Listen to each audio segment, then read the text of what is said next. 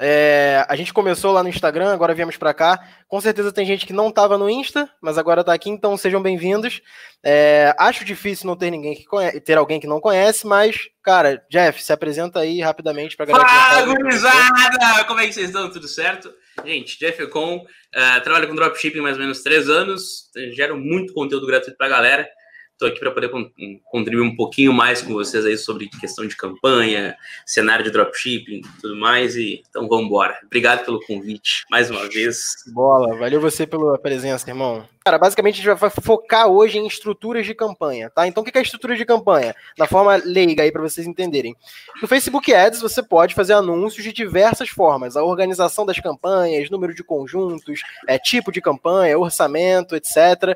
E, cara, basicamente a gente vai te dizer algumas estruturas que vocês sabem, não é uma regra. O Facebook Ads ele não é uma matemática 1 mais 1, mais 1 igual a 2. É, você pode fazer campanhas de formas diferentes que dão certo também. Aí, o Jeff vai falar sobre a visão do Drop e eu vou falar sobre a visão de negócios locais e gestores de tráfego em geral. Então a gente tem uma visão boa, mais ampla boa, para a gente poder passar demais. no geral aqui, beleza? A gente basicamente é, fala muito sobre 151, né? Isso é antigo pra caramba, a gente fala para ser mais didático. E, cara, vou começar eu falando e vou falar pro Jeff a visão dele do 151. O que é 151 que a gente tanto fala? 151 é o seguinte: no Facebook Ads você tem estrutura campanha, dentro da campanha tem conjunto de anúncios, dentro do conjunto de anúncios você tem anúncio. Você pode ter mais de um dentro de cada. E 151 é você criar uma campanha, cinco conjuntos de anúncios e o mesmo anúncio dentro de cada conjunto, tá? Isso é uma regra? É a forma certa? Se eu fizer seis vai dar errado? Se eu fizer três vai dar errado? Não, tá? Isso é só uma forma mais didática para a gente ensinar vocês a conseguirem testar usando um orçamento, às vezes, um pouco mais baixo, porque algumas pessoas colocam ali 50 reais por dia, que às vezes é tudo que elas têm, em um único público, o negócio não dá certo, eles desistem. Então, a gente gosta de mostrar para vocês que é importante testar. E mesmo o Jeff, que está há três anos no Drop, eu que estou há cinco anos no digital em geral, é, para públicos pequenos, públicos grandes, a gente erra em públicos também. É normal errar. O, o que acontece é que a gente sabe quando erra e como erra. E, e como consertar passa... também, né? Exatamente, a gente vai te dizer nessa live como que você toma decisões baseadas nesses números que você levantou. Então, Jeff, na tua visão, cara, é, a estrutura hoje mais eficaz para uma questão de teste ali, de número de conjuntos públicos que você testa inicialmente. Como é que você faz quando você usa o orçamento? Hoje você não usa orçamento baixo, né? Mas como você ensina a galera a usar com orçamento baixo? Como que você acha que é mais eficaz? Tá, uh, dentro desse, disso que a gente falou, uh, é, é, muito comum as pessoas acharem que é uma regra, tipo assim, quando a gente fala de um 5 então obrigatoriamente tem que ser sempre uma campanha campanha. Para quem não entendeu o que é o 5 para quem não sabe, de forma bem resumida, a gente fala de uma estrutura de camadas de campanha. A gente vai falar de uma campanha, conjunto, cinco conjuntos e um, um criativo, tá? Esse é um processo que a gente pode utilizar num, numa base inicial de teste. Para quê? A gente vai pegar um criativo, tá? E esse criativo, que seria na estrutura 151, a gente vai ver em qual audiência ele performa melhor dentro daquelas cinco audiências que a gente está testando. Exato. E a gente vai decidir, pô, beleza, a gente viu que a audiência 2 performou muito melhor top. O que, que, eu posso fazer? Eu posso pegar essa, uh, esse criativo que performou muito bem na audiência 2 e eu consigo fazer variações dessa audiência, ou até mesmo variações de outros criativos depois que já tenho audiência validada, para testar performance. Por quê? Porque aquela minha audiência que eu validei, a audiência 2, que foi a melhor, o melhor resultado dentre todas elas, eu posso tranquilamente, depois de testar outros três criativos nela,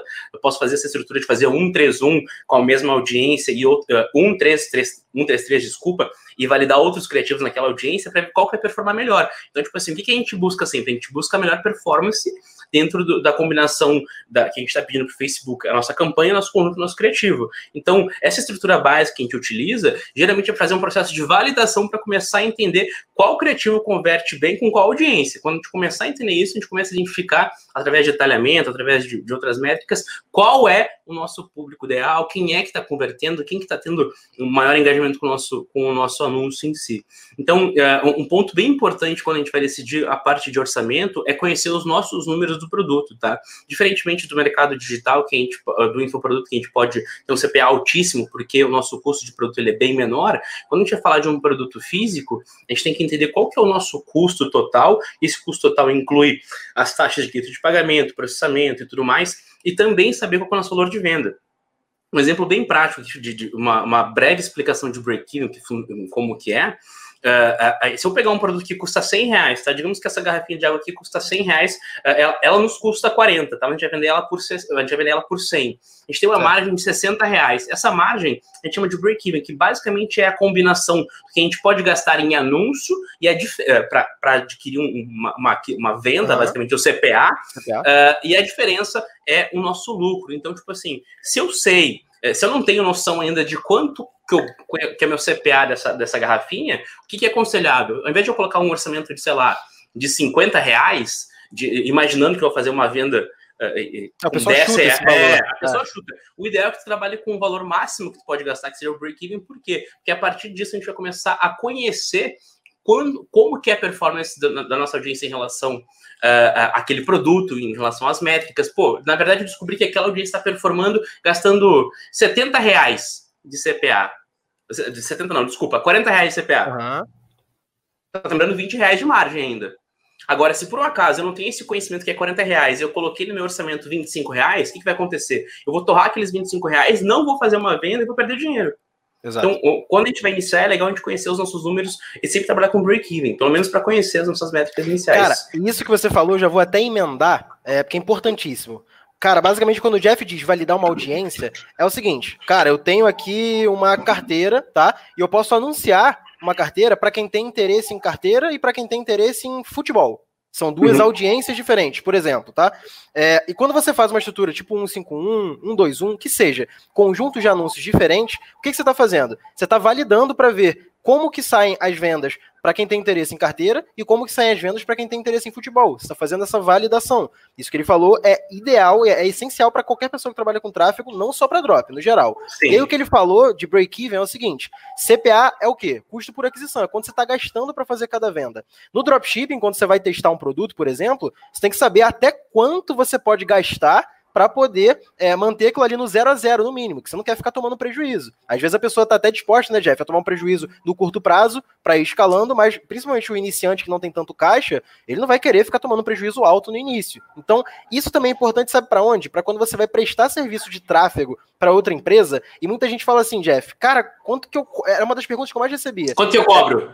Cara, quanto que eu cobro? É a pergunta que eu mais recebo, irmão. E, cara, é muito simples, sabe por quê? Isso que o Jeff falou que se aplica a drop, também se aplica a serviço de gestão de tráfego. Por quê? Vamos supor, Jeff, que, que eu vou prestar serviço para uma empresa que vende celular. Aí o tá. celular custa mil reais. Cada venda que ele faz do celular, ele lucra 500. Cara, eu tenho que saber quanto que ele vai gastar em média para fazer venda de cada celular. Então, vamos supor sempre um CPA eu sempre suponho ali entre 20% e 30%, Isso. quando eu não tenho dados, né? Então, uhum. vamos supor, no alto, vai, 30% de mil é 300 reais. Então, eu vou supor que eu vou gastar 300 reais para fazer cada venda, o que é um pouco caro. A cada 300 reais você vai gastar, você vai gerar uma venda. Vai fazer Beleza. uma venda. Só que lembra que o lucro dele é 500. Então, se você tá gastando 300 para vender mil e lucrando 500, no final disso, o teu lucro é 200.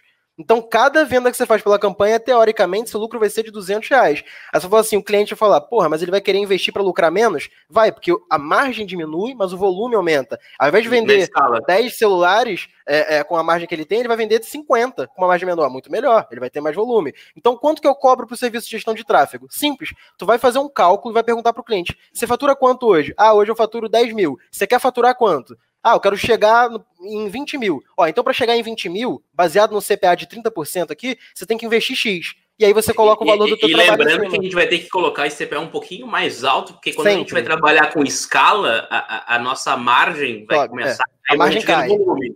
É. Tá, isso é um processo natural. As pessoas às vezes elas ficam desesperadas porque elas começam a escalar o produto e tipo assim, caraca, meu CPA tava 30, agora tá 45, 50. Será que eu paro toda a campanha?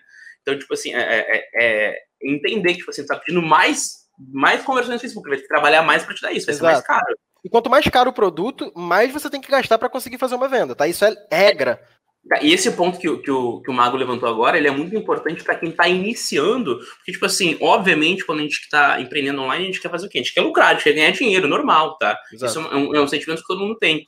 É, então a gente pensa o seguinte: ah, vou pegar um produto que custa 400 reais, porque esse produto de 400 reais eu vender 10, vou fazer 4 mil, e aí minha margem vai ser não sei o quê. Mas tem que ter o conhecimento também e saber que, tipo assim, para fazer um, um, uma venda de um produto de 400 reais, tem que gastar muito mais em anúncio. Vamos, vamos partir Nossa, da, da base de 30%. 30%. É, São 120 reais por, por cada tipo assim, uma. por cada venda. Detalhe, isso num processo de compra de dados, a gente vai ter que gastar mais uma grana para identificar o criativo que converte mais.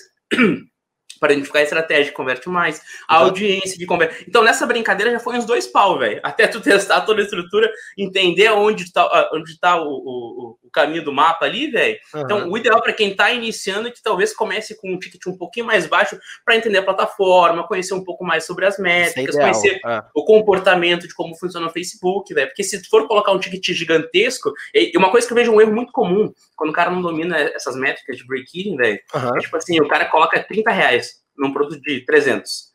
Ou bota 20, ou bota 10 reais para não fazer uma venda num produto de 200. E, e, às, vezes, e às vezes isso que acontece, sai a venda. O, Aí o cara fala assim, eu sou foda. É, eu sou, eu sou é foda. É Só que depois, cara, você não consegue fazer de novo. Porque não tem, uhum. o Facebook não tem combustível para aguentar aquilo ali. Ele não uhum. consegue mostrar para todo mundo. Então, cara, esse ponto eu acho que vale tanto para a galera do Drop, quanto para quem é, tá querendo atender outros negócios, agora que inclusive é um momento que, cara, todo negócio precisa ir para a internet, utilizar um canal de venda para poder é, gerar resultado. Então, entenda que para cobrar ou para escolher o orçamento da tua campanha, leve em conta isso que a gente falou. Um CPA médio entre 20% e 30%, pode ser que seja um pouco menos, pode ser que seja um pouco mais, mas a média é essa, e daí você sabe quanto que você tem que investir. Isso aí vai te dar um norte para tudo. Quanto cobrar, quanto gastar, quanto tem que ter em caixa. Tá? Outro ponto importante, Jeff, que eu quero entrar já também emendando desse assunto é o seguinte: a gente falou aqui agora de caixa. Vamos lá. O cara vai investir no anúncio, tá? É, a galera da gestão de tráfego nem tanto, porque eles não correm tanto esse risco, porque eles vão atender uhum. clientes, o dinheiro dos anúncios é do cliente. Agora, quando uhum. o cara entra, por exemplo, no drop, tá? Que é a tua área, é, o cara vai investir no dropshipping e ele tem que anunciar. E geralmente ele usa um cartão de crédito. Esse cartão de crédito, ele tem aquela, aquele diabinho do tipo, ó, oh, o dinheiro é infinito, pode gastar. Quando tem limite. Fluxo de caixa, fluxo de você caixa. não vê, é, você não vê o dinheiro saindo. E às vezes a pessoa tem, por exemplo, dois mil reais na conta, só que o limite do cartão dela é de 5 mil, 10 mil, que seja. E ela começa a gastar de anúncio. E começa a gastar. E não consegue mensurar exatamente quanto de lucro ela tem. Ah, tá vendendo? Então deixa, tá vendendo. Cara, quando passa 30 dias, você vê que você gastou mais do que você, você tem em conta. Quatro você adquiriu, você gerou receita de dois. Vendeu, é. Caralho, se você, cara, estourei, velho. Vendi 2K. Isso aí, caralho, comprou 4K. No fim das contas, agora, gastam mais. Não, e às vezes eles gastam, Jeff, mais do que eles têm de dinheiro. É. E aí deve o cartão de crédito, aí parcela a fatura. Aí simbola, aí fala, o dropship não funciona. É. Porra, não é o dropshipping que não funciona, você não fez gestão nenhuma. E aí, mas, cara, eu, eu, não vou, eu não vou nem culpar muito a galera, porque, tipo assim, a, a gente sabe que uh, o, o mercado em si, tá? Sempre tem muita promessa, muita promessa de dinheiro fácil, tem muita promessa de tipo, ah, fique multimilionário na internet. Gente, isso, tá? Isso pode acontecer. Porém, não é tão fácil quanto as pessoas vendem, tá? Não é, não. tipo assim, não imaginem que, que, que o dropshipping uh, de três anos atrás, onde só colocava, socava dinheiro né, e você tinha ROI de 10, 15, 20, velho. Uh, uh, hoje em dia, pode ser que isso aconteça? Pode, mas a estrutura que tem que ter por trás é, é muito maior, velho. Você tem que ter uma, uma esteira de produtos, você é tem isso. que ter. É é, é, é, é, muito maior, tá, gente? Então não se iludam com promessas de dinheiro fácil, e aí talvez isso pode ser até um tiro no nosso pé, dizendo assim: ah, então quer dizer que tu não tá me vendendo promessa fácil, então não vou me iludir, não vou comprar o que tu vende, ou não vou consumir teu conteúdo, bem pelo contrário.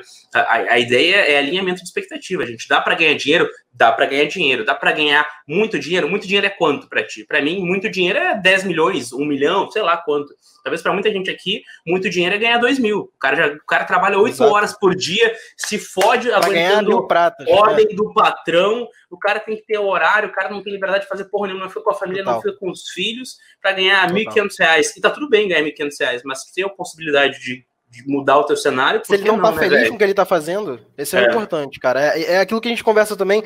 Eu já tive esse papo algumas vezes com o Jeff, cara. É...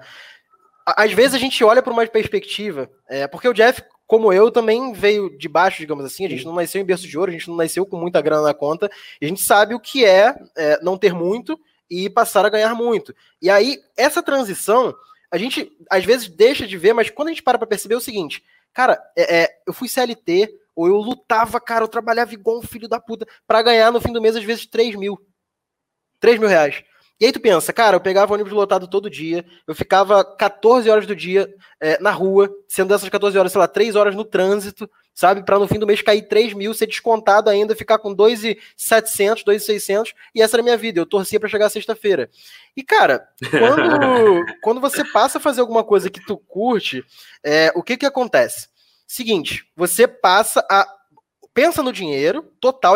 Quem diz que dinheiro não traz felicidade está mentindo. Dinheiro traz felicidade sim. Só que quando o dinheiro ele é o, o final, ele é o, o, objetivo, o único, tu não consegue chegar nele, cara. Tu não consegue chegar nele. Quando tu pega é assim, ó, tu, eu não sei o que fazer, eu tô trabalhando numa empresa, eu ganho dois mil por mês e falo, caralho, tem que ganhar dinheiro, tem que ganhar dinheiro, tem que ganhar dinheiro. O que é que dá dinheiro? Aí bora pra internet. Aí vê o vídeo do cara, ó, isso aqui dá dinheiro. Aí tu tenta, não consegue. Ó, isso aqui dá dinheiro, tenta e não consegue. E fica nessa que tu nunca sai. E sabe quando você ganha dinheiro de verdade? Quando você pega e fala assim, cara, isso aqui é foda, eu vou fazer, eu curto fazer isso aqui. Aí tu começa a fazer e pinga uma venda. Aí consegue fazer uma grana aqui. E quando tu vê, a coisa escalou e tu tá ganhando dinheiro de verdade. É sempre e, assim e, às vezes, e às vezes acontece quando tu menos espera, porque tu não pensa assim, ah, semana que vem eu vou fazer 100 mil. Você vai começar, caralho, deu certo, engrenou, é, e agora? Quando tu vê, e tá dando certo. É, é, é, é. isso. E aí, aí, seguinte, pessoal, voltando aqui à estrutura 151 pra galera que anuncia, tá? Eu vou abrir, cara, Jeff, pra, pra eles verem aqui, é, na hora de criar uma campanha, que é um negócio bem simples. Uhum. Deixa eu compartilhar a tela aqui.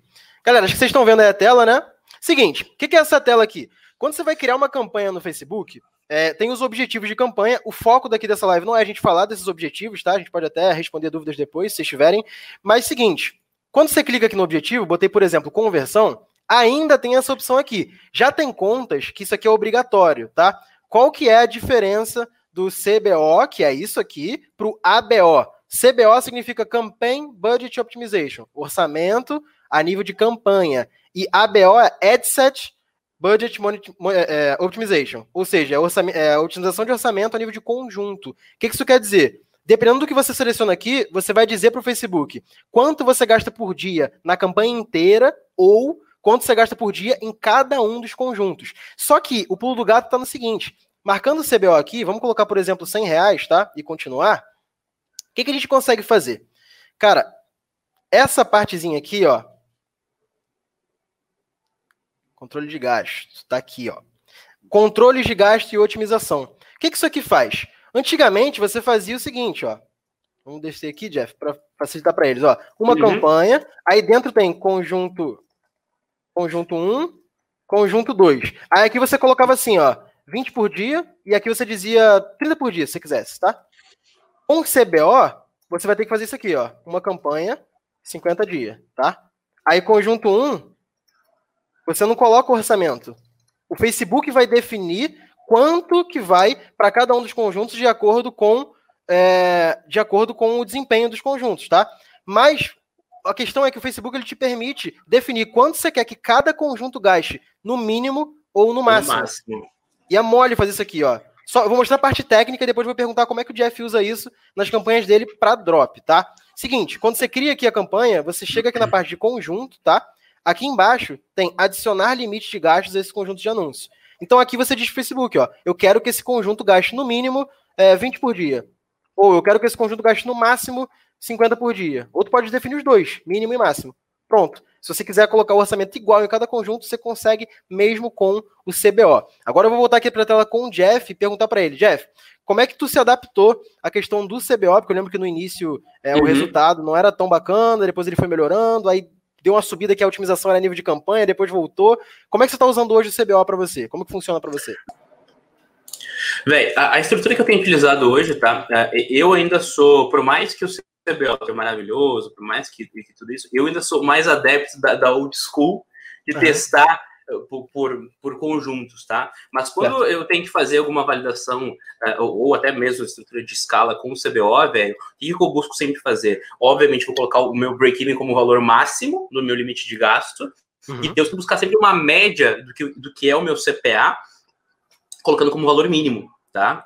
Uh, mas, usualmente, eu prefiro utilizar no headset. Eu, eu, eu gosto de utilizar mais na, na conjunto, Uh, e aí eu tenho uma coisa que, tipo assim, que, uh, por qual que é a importância, tá? Do, do, valor mínimo e do valor máximo quando a gente vai testar audiências. Se eu uhum. simplesmente colocar 500 reais, tá? Uh, uh, para a galera, se eu botar 500 reais num, numa campanha de CBO e não colocar um limitador nem máximo nem mínimo, ele, e eu colocar cinco audiências diferentes para validar elas, para testar elas, eu não vou ter uma amostragem linear de quanto que vai, como que as campanhas, como que os anúncios, desculpa, vão, os conjuntos vão, vão uhum. reagir uh, porque o Facebook pode simplesmente gastar os 500 reais em um ou dois conjuntos e não gastar nos outros. Exato. Então, eu sempre gosto de colocar pelo menos a amostragem mínima para gastar nesses, nesses, nesses ads, e aí pode ser tanto pela questão de configuração do valor mínimo gasto, ou no, no método convencional, sem ser o CBO, onde eu consigo limitar o, o valor exato que eu quero colocar uh, através do, do, orçamento no conjunto. Mas quando é o caso do CBO, eu sempre gosto de colocar pelo menos um valor, tipo assim, pô, eu vou validar com pelo menos, sei lá, 100 reais, tá? Então, digamos que eh, eu, se eu tenho cinco conjuntos lá, eu coloco ali 100 reais e cada um vai dar 500. Eu tenho que ter mais uma margem depois para o Facebook decidir aonde que ele vai a, a, a acabar espalhando, onde que ele vai acabar gastando esse valor, tá? Eu sou adepto, eu prefiro, tá? Sempre preferi usar os métodos convencionais, uh, uh, convencional, não, vou, não vou dizer convencionais porque antigos, né? convencional, é, os métodos mais antigos de trabalhar em cima do conjunto, tá? Perfeito. É, é, é uma coisa que, que, que eu prefiro, mas dentro dessa estrutura, tendo que usar o CBO, eu sempre utilizo um mínimo, um valor mínimo, para que o Facebook gaste pelo menos aquele valor mínimo e eu consiga me basear em cima das métricas, tendo uma, uma um, um, um valor mais linear. Tipo assim, linear, tipo assim, eu consigo ver como que aqueles pontos reagiram, cada um deles gastando 100 reais. Porque eu não, eu não tenho como analisar um gastando 300, gastando 20, outro gastando 150. Não é justo a comparação. É, não é, é justo. Cara, isso aí que você falou, eu, eu ia emendar em seguida, e, cara, faz total sentido isso que o Jeff falou, tá? Cara, pensa uma coisa, sempre que você ouvir algum produtor de conteúdo falar sobre ads, falar sobre drop, enfim, qualquer tipo de mercado que envolva anúncio no Facebook, é, ele vai falar que um usa os máximos, o outro usa os mínimos, o outro não usa nenhum deles, o outro só usa conjunto. E tá tudo bem, tá? Dá certo de todas as formas se você souber fazer. A gente tá ensinando como a gente faz aqui. E o Jeff falou uma coisa que eu faço parecido. Né? Exato. E o Jeff falou uma coisa que eu faço parecido, cara, que é o seguinte, ó. Eu vou colocar de novo minha tela aqui para poder facilitar para o pessoal. Seguinte, ó, quando eu faço uma campanha, vamos supor que tenha três conjuntos, vai. Vou uhum. botar três conjuntos, tá? E o orçamento dessa campanha, ela vai ser CBO, vai ser 60 reais. É isso que o Jeff falou, basicamente, tá? Só que como ela é CBO, eu não consigo definir quanto exatamente cada conjunto vai gastar. E aí o que, que eu faço? Eu gosto de 50% eu controlo, 50% o Facebook controla, que é mais ou menos o que o Jeff falou. Parecido. Como, como assim 50% cada um? O CBO é o quê? É a inteligência artificial do Facebook entendendo quais conjuntos estão funcionando melhor e distribuindo o orçamento. Só que, porra, eu sei que se eu colocar ali três lookalikes de Initiate Checkout, são três públicos bons, são três públicos de potencial. Aí, às vezes, o Facebook no CBO sozinho vai anunciar bem para dois e um vai dar muito prejuízo. Não faz muito sentido, é um público bom. Então, eu sei que são três públicos com potencial. Quando eu sei disso, o que, que eu faço? Eu coloco aqui, ó, um, metade do orçamento, então 50% cada um. Se o orçamento é 60, metade para cada um, tá? Então, 50% eu controlo, 30 reais. 50% do Facebook controla, 30 reais também. Então, esses 30 reais eu vou distribuir igualmente entre os conjuntos. Como? Eu coloco o mínimo. Então, aqui vai gastar no mínimo 30, 10 dias, tá? E aí eu coloco isso nos três conjuntos. Por quê? Dessa forma, o que, que eu estou fazendo? Colocando um orçamento de 60 reais no CBO, dizendo para o Facebook, ó, gasta no mínimo 10 reais por dia em cada conjunto, mas ainda assim o Facebook vai ter ali 30 reais para ele decidir em qual conjunto ele coloca mais. E aí, com o tempo, a gente vai analisando as métricas e vai vendo onde vale mais a pena escalar ou não. Só que essa forma aqui, como o Jeff falou, é uma forma mais justa de você fazer essa distribuição de verba, porque se você coloca sem nada de mínimo ou máximo, o Facebook decide e às vezes tem conjunto que não gasta nem um real, nem dois reais, e o outro gasta 200, sabe? E se, tivesse feito, e se por algum motivo tu tivesse feito essa, essa, essa, esse balizamento de valor, talvez tivesse encontrado um puta conjunto com uma puta parcela de audiência que quer converter pra caralho, tipo assim, não deu nem oportunidade de gastar, porque naquele dia específico, por algum motivo, ele não tava, não tava entregando naquela audiência, né? Não testou da forma certa, né? É. E aí o, o, Fábio, se eu não me engano, fez uma pergunta aqui.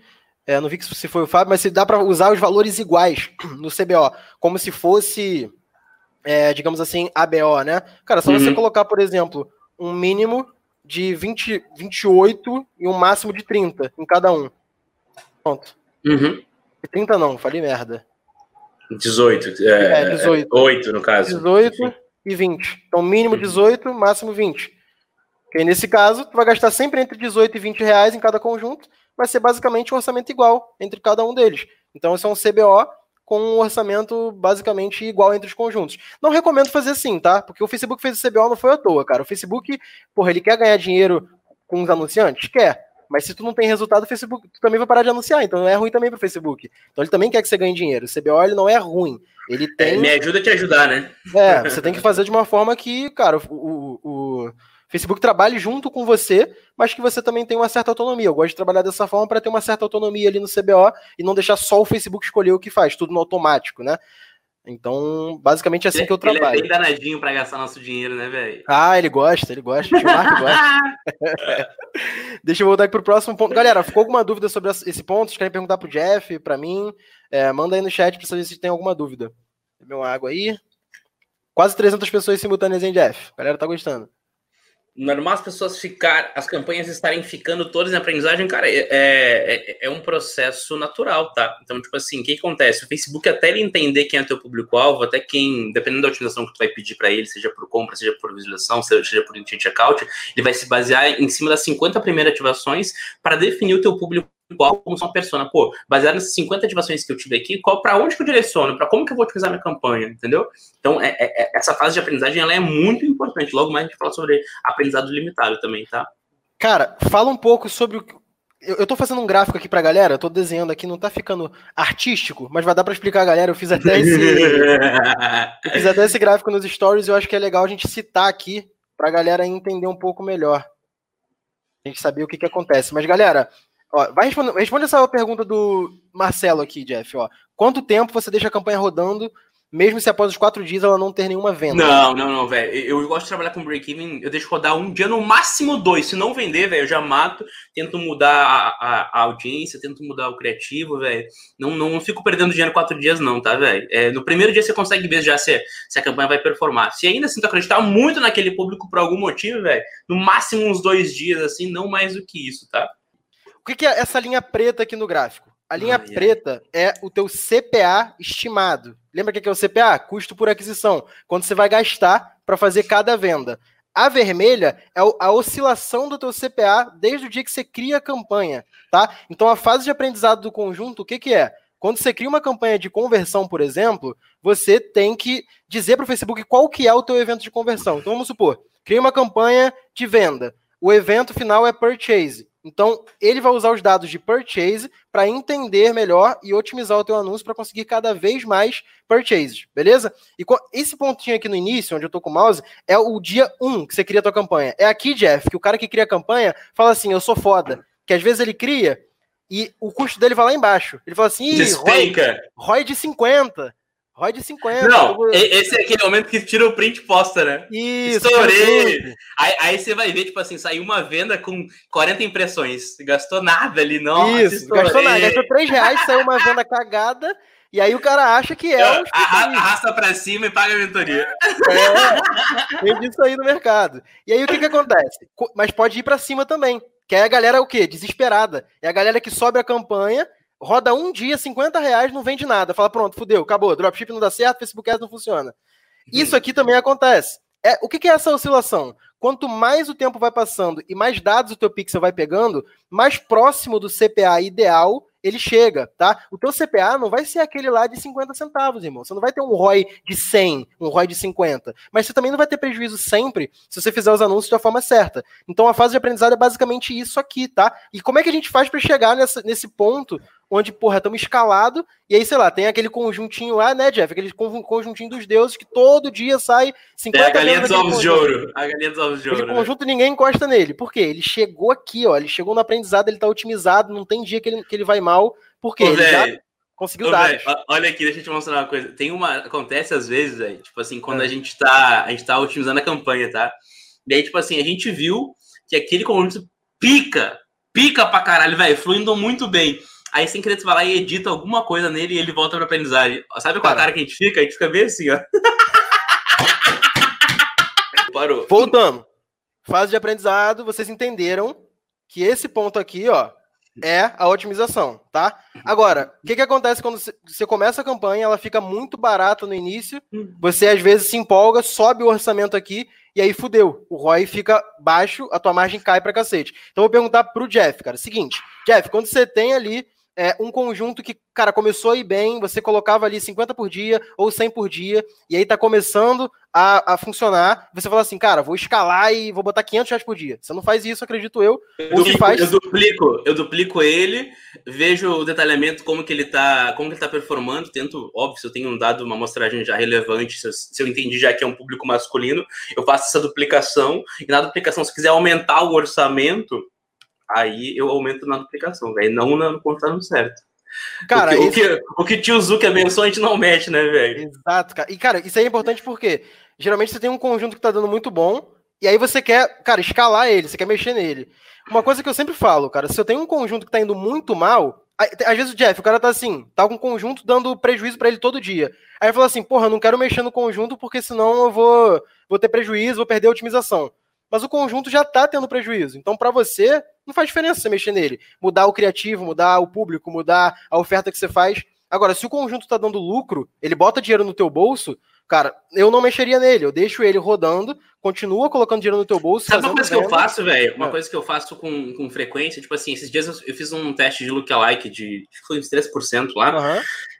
E, velho, deu muito bom. Aí eu dupliquei ele cinco vezes e deixei ele performar para ver como, como que ele ia reagir igualzinho ali. Uhum. Esses cinco, três me deram venda dentro do CPR que eu queria. Os outros dois não me deram resultado. Eu matei eles dois e mantive aqueles. Ou seja, ao invés de eu triplicar o orçamento naquele primeiro conjunto inicial que eu tinha, eu, tripliquei, eu, eu, eu dupliquei ele algumas vezes, obviamente alguns vão te dar resultado uhum. e outros não. E é isso. Cara, o que ele tá falando basicamente é fazer. É escala horizontal. Escala horizontal é basicamente ao invés de você pegar o orçamento, que é a, a vertical é o seguinte: você pega o orçamento e aumenta. Simples assim. A gente fala sempre para você aumentar de pouco em pouco. Então, cara, se tem uma campanha com 100 reais por dia, você pega e aumenta o orçamento de 100 para 500, cara, não vai dar certo. Vai dar merda, o teu ROI vai cair, a tua margem não, vai e, cair. E é possível então... que tu volte para aprendizado também, né, velho? Exatamente, vai voltar ao aprendizado, você pode começar a tomar prejuízo. Às vezes você tem um conjunto que está te dando 10 vendas por dia, 20 vendas por dia, se aumenta o orçamento de 100 para 200, acabou. Ele começa é. a vender dois. Tem, tem uma, um. tem uma pergunta boa ali da, da Cis Homer, velho, mas duplica tudo igual, segmentação. Olha só, o que acontece? Boa por mais que a gente pegue o mesmo, olha, o, o mesmo conjunto, a mesma campanha, a mesma campanha, o mesmo conjunto, igualzinho, idêntico, idêntico, Exato. tá? Mesmo criativo, tudo igual. Se eu duplicar ele 10 vezes, e nos 10 conjuntos eu vou ter resultados totalmente diferentes, por mais que seja tudo igual, porque a gente trabalha com amostragem diferente daquele público, entendeu? Então não tem problema tu duplicar cinco vezes, seis vezes o mesmo conjunto, porque você vai trabalhar com amostragens diferentes. Exato. Então fica tranquilo em relação a isso, tá? Não, cara, o que tu falou também faz sentido aquela galera que pergunta do público aberto, né? Aquela época uhum. do dropshipping, que qualquer coisa com público aberto, irmão, era venda doidado se você acertasse a mão no produto. Hoje em dia, com a sofisticação do mercado já não acontece tanto assim. Isso é. que o Jeff falou faz sentido. A galera coloca, por exemplo, um orçamento de 20 reais por dia e a segmentação é Brasil inteiro. Cara, tu acha que o Facebook vai mostrar teu anúncio pro Brasil inteiro? Não vai. Com 20 não reais por dia? Não, não vai. vai. E aí ele vai pegar uma amostra dentro dessa segmentação que é grande. E quando você faz vários conjuntos abertos, por exemplo, como o Jeff falou, ele duplicou lookalike. Lookalike geralmente tem um milhão, dois milhões de pessoas ali, cada um, mais ou menos. Mas quando você faz um público aberto, por exemplo, pode ter 60, 80 milhões de pessoas, que é gente pra cacete, e você duplica ele, sei lá, 50 vezes. Se duplicar o teu conjunto 50 vezes, vai ter resultados diferentes nos 50 conjuntos. Todos, todos. Porque talvez, são mostras talvez, diferentes. É, talvez o teu CTR fique parecido um pouco parecido. Mas ainda assim vai variar, não vai ser igual. Idêntico não Exato. vai ser. Nunca é igual, nunca é igual. E aí o, o Douglas perguntou um negócio ali que é comum também, Jeff. Cara, quando você duplica o conjunto na escala horizontal, que já expliquei aqui, escala vertical aumentar o orçamento, escala horizontal é duplicar. Ah, qual que é melhor? Nenhum, as duas. A gente faz as Funciona duas, tá? as duas. Exato, ao mesmo tempo, inclusive. O Douglas perguntou: é, quando duplica esse conjunto, é na mesma campanha? Quer responder primeiro, Jeff? É, então, ó, o Jeff, por que, que, ele, por que, que o Jeff falou que é? Porque ele usa o orçamento a nível de conjunto. Então, lembra que eu Isso. falei para vocês que tem a campanha e tem os conjuntos dentro da campanha? Se o orçamento estiver no conjunto, cara, se duplicar o conjunto ali, vai escalar. Você vai escalando. Uhum. Então, se você tem um conjunto que gasta 20 reais por dia, você duplica ele, vai ter agora dois conjuntos gastando 20 reais por dia cada um. Duplicou? Mais um. Entendeu? Agora, se você usa CBO, não adianta duplicar o conjunto dentro da campanha. Por quê? Teu orçamento a nível de campanha é 100 reais por dia. Ali tem dois conjuntos. Você pega e começa a duplicar o conjunto, vai continuar gastando 100 por dia. Você não está escalando nada. Então o gasto continua o mesmo e às vezes, inclusive, é, piora o resultado, né, Jeff? Vou te perguntar uma coisa também com CBO. Eu sei que você usa pouco CBO atualmente, mas uma coisa que acontece, com certeza aluno teu da mentoria fala isso, gente no Instagram fala isso, que é o seguinte: tem uma campanha CBO. Aí vamos supor, tem cinco conjuntos, tá? tá. Quatro estão indo bem e tem um ali que tá cagado, que não dá venda, que o CTR tá ruim, que alguma coisa tá ruim. O cara vai lá e pausa o conjunto. As outras quatro que estavam indo bem começam a ir mal. Já não vão tão bem assim. Então, tipo, quando você mexe num conjunto, mesmo que ele seja ruim, dentro de uma campanha CBO, você influencia o resultado da campanha inteira. Tá? Porque mesmo você está tá, teoricamente realocando mais dinheiro, né? Querendo ou não. Exatamente, exatamente. Então, se você mexer num conjunto que ele tá ruim dentro de uma CBO, se você pausa ele, os outros, mesmo que eles estejam indo bem, você não vai começar a jogar mais orçamento, ele vai escalar. Não, pode ser que ele volte e o resultado fique ruim nos outros quatro, tá? Então, basicamente, o que, que a gente é, diz para fazer, né? Você tem uma CBO, vários conjuntos indo bem. Aí, só que tem um ou dois ali que estão indo mal. Só que no geral, ela te dá lucro. Essa campanha CBO, ela, ela te dá dinheiro, te bota dinheiro no bolso. Cara, não pausa os conjuntos que estão ruins dentro dela. Você quer escalar? Duplica a campanha inteira e nessa duplicada, nessa nova, tu vai tirar aqueles dois conjuntos e vai testar agora só com os três que estavam deixa. Deixa eu, deixa eu fazer uma pergunta, não sei se tu utiliza essa, é, essa estrutura. Eu não sou muito adepto, mas sei de pessoas que utilizam, tá? Uhum. Uh, o que, que acontece? O cara, é, é, ele primeiro num cenário, ele faz validação de audiência através de estrutura convencional, sem ser o CBO, tá? Hum. E depois ele cria uma campanha de CBO para escala, ou seja, ele valida os conjuntos, as audiências que estão performando bem, e depois quando ele vê que está performando bem, ele quer botar num processo de escala, ele duplica essa campanha, esse conjunto, desculpa, numa campanha CBO. existente que é uma campanha de escala de CBO. Ou seja, tu já fez uma triagem, teoricamente, da audiência para saber se ela está performando bem ou não, e aí tu junta quatro, cinco, seis audiências que estão performando bem, que teve resultado numa estrutura sem ser CBO, e tu duplica elas dentro de uma estrutura de CBO. Uh, como que é, como você já teve alguma experiência em relação a isso? Porque, de novo, ele vai pegar uma amostragem diferente de público Exato. dentro do conjunto, mas ainda assim tem a questão tipo assim, de segmentação, de tu ter alguma, algum um direcionamento mais detalhado para fazer essa, é, essa validação. Não sei se já chegou a usar, já chegou a fazer essa Cara, estrutura. Eu, eu não gosto de uma CBO de escala, tá? Eu já fiz isso, já testei, e, cara, funciona sim. Só que tem outros métodos que, que vão dar um resultado mais maneiro, e eu vou explicar por quê, depois tu dá a tua visão também. Uhum. O que, que você falou? Basicamente uma campanha com vários conjuntos dentro, mas sem CBO. Você está dizendo uhum. ali quanto cada conjunto gasta bonitinho. Aí uhum. você viu que o conjunto conjunto 2, sei lá, tá indo muito bem. Porra, quero escalar esse conjunto aqui. Aí tu pega, duplica esse conjunto, ele continua lá, só que você vai fazer uma cópia dele para dentro de outra campanha, só que essa outra campanha é CBO, que é uma CBO com um orçamento mais alto. Tá? Você diz da, da sobreposição? Então, sobreposição é um primeiro ponto. Mas eu não costumo fazer tanta exclusão em, em lookalike, público aberto, não. Eu só faço exclusão quando é remarketing. Se não for remarketing, eu não faço exclusão. Isso aí. Pra, pra dropshipping não faz muito sentido. Negócio local, talvez, até, mas depende muito. Não, não uso tanto. É, e aí, quando eu duplico esse conjunto bom, digamos assim, né, vencedor, é, para uma campanha CBO, se essa campanha CBO tiver com um orçamento mais alto, toda vez que você colocar um conjunto novo lá dentro, vai acontecer o que a gente falou. O aprendizado tava, tava chegando, pum, volta pro zero. Volta vai voltar de novo, vai oscilar. Cara, isso pode ser ruim, porque se tu tem, vamos supor que na tua CBO de escala já tenha lá três conjuntos super performados, indo bem pra caramba com um orçamento de mil reais por dia. Aí tu pega e bota um conjunto lá dentro. Tum. Cara, às vezes o, o CPA que tava 40 reais, vai 30 reais, vai pular para 80 por um tempo até ele otimizar de novo. Se você tem caixa para aguentar. Nesse cenário, nesse cenário que a gente está desenhando, e se a gente tivesse essa mesma estrutura de CBO, obviamente tem que testar. Uhum. Tem que testar. Nesse mesmo cenário, se a gente fizesse uma estrutura onde subisse todos esses conjuntos ao mesmo tempo na campanha de CBO. Cara, aí faz total sentido, porque você não vai ter uma campanha CBO rodando já de escala, e aí tu tá jogando outro jogo. Você vai pegar todos os conjuntos que deram certo, pode ser até de campanhas diferentes. Aí você falou assim, ó, cara, eu tava rodando, não importa quantas campanhas, tá? Tava rodando 15 conjuntos. Desses 15 eu vi que tem cinco conjuntos, cara, que estão me dando muito resultado tu seleciona esses cinco conjuntos, joga todos eles para dentro de uma única CBO. E essa única CBO com um orçamento um pouco mais alto. Aí você testa essa CBO de escala e vai começar a rodar. E outra Top. coisa, nem sempre todos dentro da CBO vão, vão ser com resultado vão ótimo. Performar. Mas geralmente, no geral, essa campanha CBO no geral vai botar dinheiro no teu bolso. Vai te dar, vai te dar retorno positivo. E paciência, né, gente? Validados. Paciência, né, velho? Cara, tem uma, tem uma aula que eu falo sobre ativos, né, cara? Porque a galera esquece que o anúncio não é só você subir uma campanha, botar uma imagem qualquer, um vídeo qualquer e esperar a galera chegar. S são etapas e tipo, o tráfego, ele tá lá no começo. A gente nem tá Temperatura, focando né, aqui nessa velho? live. É, a gente nem tá focando aqui nessa live na questão do. do de- o que, que acontece depois que o cara entra no site. Quando o cara entra no site, aí já é outro ponto que também é importantíssimo. Mas focando aqui no tráfego, você tem que levar a pessoa certa pro teu site. Então, às vezes, Jeff, tem aquele cara que bota o print com campanha de conversão e o criativo com CTR de, de 8%. Porra, aí tu vai ver o criativo do cara e, tipo assim, é, clique aqui e veja o que eu descobri. Todo mundo vai clicar nessa porra. Só que aí, Você se o tem cara- tá lá em cima, mas a conversão não, vai, não vai acompanhar. Não né, adianta. Porque você vai levar uma porrada de gente pra tua página? Vai. Só que quando a pessoa chegar lá, compra o Não tênis interessa. vermelho da Nike. Foda-se, a pessoa não quer saber do tênis. A pessoa quer saber o que, que tinha na imagem que você tava falando. Então, curiosidade. clickbait para um caralho. É, curiosidade nem sempre converte, tá? Eu, Uhum. eu- curiosidade é bom, funciona, mas desde que ela seja é, guiada para aquele sentido do que você tá falando. Então, tipo assim, vamos supor, você vende tênis e quer usar a curiosidade, assim, veja o que esta palmilha é, fez com um atleta que, que é, correu uma maratona.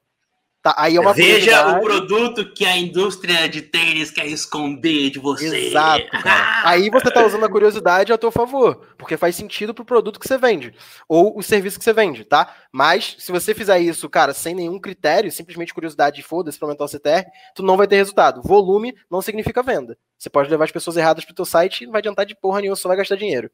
beleza? Perfeito. Deixa eu voltar aqui para outra pergunta. Por último, cara.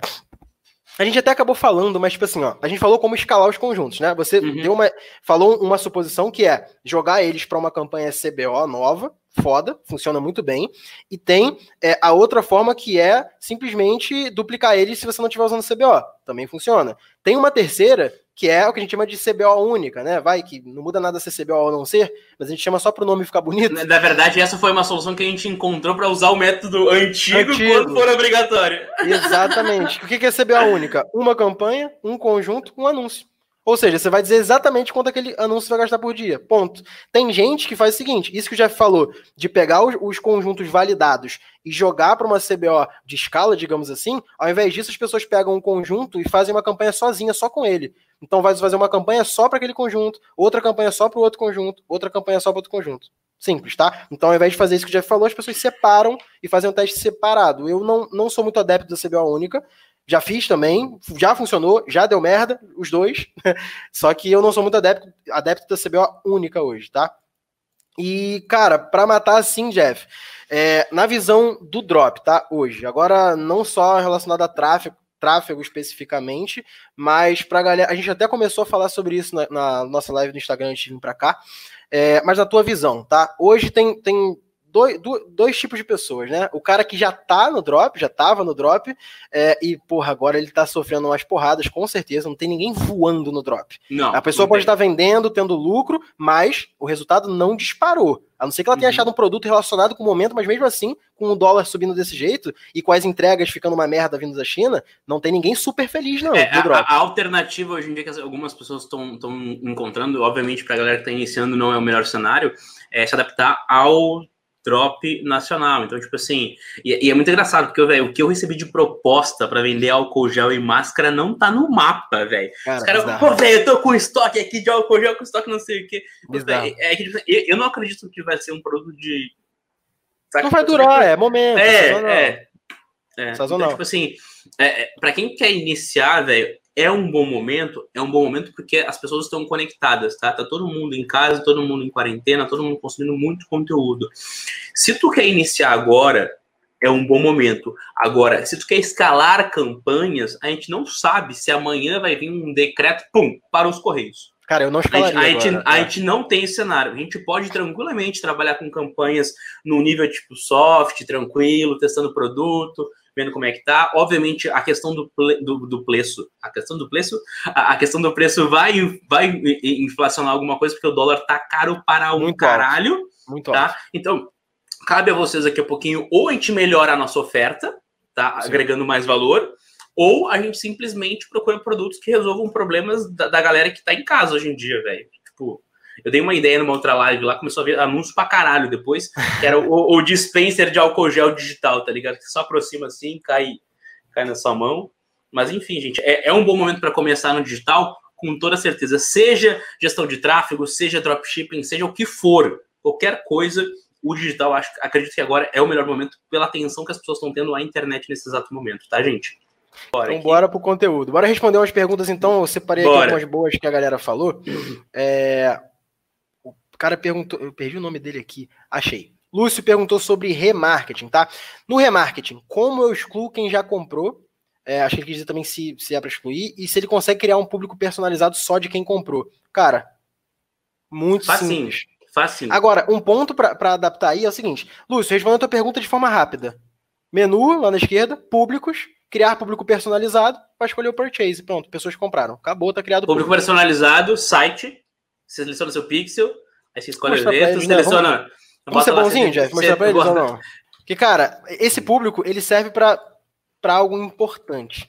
Que é o seguinte, cara, se você vai anunciar, por exemplo, no remarketing, o que você quer fazer no remarketing? Quer vender, tentar vender para uma pessoa que já viu e não comprou. Então você tem que fazer uma oferta diferente. O que é essa oferta diferente? Às vezes é uma prova social, às vezes é um desconto. Então imagina o quão puto você ficaria de comprar um produto hoje e aí amanhã tu recebe um anúncio dele, 20% de desconto. Aí tu fala, filha da puta, comprei ontem, vai dar desconto Ô, agora. Vou botar de novo aqui, vamos lá. Galera, ó, público. Criar no menu aqui da esquerda superior, clique em público. Esse, esse tá? tá atualizado, tá, gente? Esse já tá atualizado. É, é o, é o novo, mas não muda tanto, não. Aqui é. Não muda porra nenhuma. Aqui é igual, criar público, público personalizado, site. Gente, vamos, gente, vamos ver os públicos do, do Mago aqui, como é que, que ele tá usando ali, é que ele tá usando ali. Ó, ó, pixel. Olha ali, ó, gente, ó, lookalike Caralho, de 1 a 5, lookalike de 3 a 4. Ai, mano, não tá não, velho. Mas bora lá, ó. Aí aqui, vai selecionar teu pixel, Aí, como o Jeff falou, aqui é o evento Purchase, por exemplo. Eu quero criar um público de pessoas que compraram nos últimos 30, 180 dias. Se for para excluir, eu excluo de 180 dias logo, tá? É e máximo. aí eu coloco aqui o nome. É, ó, comprou. Eu coloco, geralmente coloco Purchase 30 dias, tá? 180 dias para ficar mais fácil. Mas você pode colocar, comprou nos últimos tantos dias. Agora, você quer só quem comprou um produto específico. Cara, você clica aqui em refinar, escolhe pelo endereço ou pelo parâmetro, se é o ID do produto, se é o Content ID do produto, e aí vai ser o purchase só daquele produto. Ou seja, você quer anunciar para pessoas que já compraram um produto X, mas não quer anunciar para as pessoas que compraram um produto Y. Aí você precisa refinar fazendo isso aqui, beleza? Mas, dentro cara, da, uma... dentro do, da, da, parte de remarketing que ele falou ali, da parte de, de, de exclusão de público de purchase, velho, é, você consegue montar uma estrutura de remarketing comportamental através de exclusão de público, onde no primeiro dia tá? É, o cara entrou no teu site, tá? Entrou lá, pum, beleza. Aí no primeiro dia, o primeiro dia que passar, ele vai ver uma campanha, vai ver uma, um outro criativo falando sobre prova social. Aí no segundo dia que passar, ele vai ver um outro criativo falando sobre uh, urgência, num outro sobre, uh, sei lá, uh, escassez, e num outro sobre, sei lá, um, uma oferta. Demonstração do então, produto, sei lá. É, então a gente vai criar um, vários pontos de contato com o nosso cliente e, e acaba sendo um funil, querendo ou não, tá? Então, é, é, bem importante que a galera utilize essa estrutura comportamental de remarketing, porque a gente consegue quebrar várias objeções do nosso cliente, tá? Seja um depoimento, prova, botar o produto, um vídeo do produto funcionando, prova social, um cliente teu, ó, veja o que os nossos clientes estão falando. Aí você pode Exato. fazer uma outra página. Isso é poderoso só, pra caralho. É. Você pode fazer uma outra página só com depoimentos, mais nada. Total. Total. Depoimentos em botão de comprar agora. Porque o cara que já viu tua, tua página de produto, a gente conhece. Então, tipo assim, ele só vai ver a parte de depoimento. Oh, beleza. A minha dúvida era se funcionava ou não. Já sei que funciona. Se já tinha aluno, se já tinha dado Perfeito. resultado. Perfeito. Ah, isso é no, no infoproduto. Agora no produto físico. Se alguém já comprou, já chegou. Se realmente é de confiança. Então, uma foto. Às vezes fala assim, pô, mas é tosco a foto da dona Mariazinha lá com o, o negócio no celular. É, é, o que as pessoas às vezes querem ver, isso. Às vezes as é pessoas é querem ver, que tipo assim, a dona Mariazinha lá com, com gravando o produto, enfim. Total. E, cara, uma coisa importante também, eu, eu falei aqui desse público de purchase para você excluir quem comprou. Beleza, mas bora pensar por um cenário aqui diferente. Você vende tênis, tá? Tênis esportivo. Aí você criou um público de quem comprou na tua loja nos últimos 180 dias. Então você sabe que essa pessoa comprou algum tênis com você. Mas, cara, você vende 30 tênis diferentes. Será que não faz sentido tu fazer uma campanha? Pelo contrário, ao invés de excluir quem comprou, segmentar para quem já comprou, um cara que já comprou um tênis na tua loja tem muito mais chances daqui a um mês, dois meses, três meses de comprar de novo um tênis diferente. Porque ele sabe que é a tua loja de confiança, que o produto chegou, que você fez um bom atendimento. Então aí você trabalha o LTV. Aí é o público de purchase. Qualidade você vai produto também. Segmentar, é. E aí ao invés de excluir, você vai segmentar para esse público. Deu para entender? Então dá para você fazer isso também. Pense pelo lado diferente também do LTV, cara. Pouca gente no drop, isso o Jeff sabe, porque ele tem um monte de aluno dessa área, pouca gente pensa no LTV, trabalhando com dropshipping. Então, a galera do drop, cara, não leva em conta a questão de anunciar para pessoa que já comprou, anunciar para lista de e-mails, fazer funil, oferecer de novo no pós-venda, tá? Tudo isso não é muito explorado no dropshipping. Mas a contingência, basicamente, galera, é vocês terem uma estrutura é, em que vocês têm um BM ou mais, mas um BM pelo menos, em que você armazene o teu pixel tá? E os teus públicos, beleza? E aí você tem outras contas e outros BMs aquecidos, digamos assim. O que é aquecer? Perfis de pessoas que realmente usam, postam, entram em grupos, curtem coisas, é, tem uma conta de, de anúncios é, pessoal, talvez.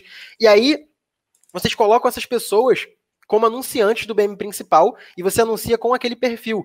Só que aí você dificilmente vai tomar bloqueio no teu BM principal, que a gente chama de BM matriz, né?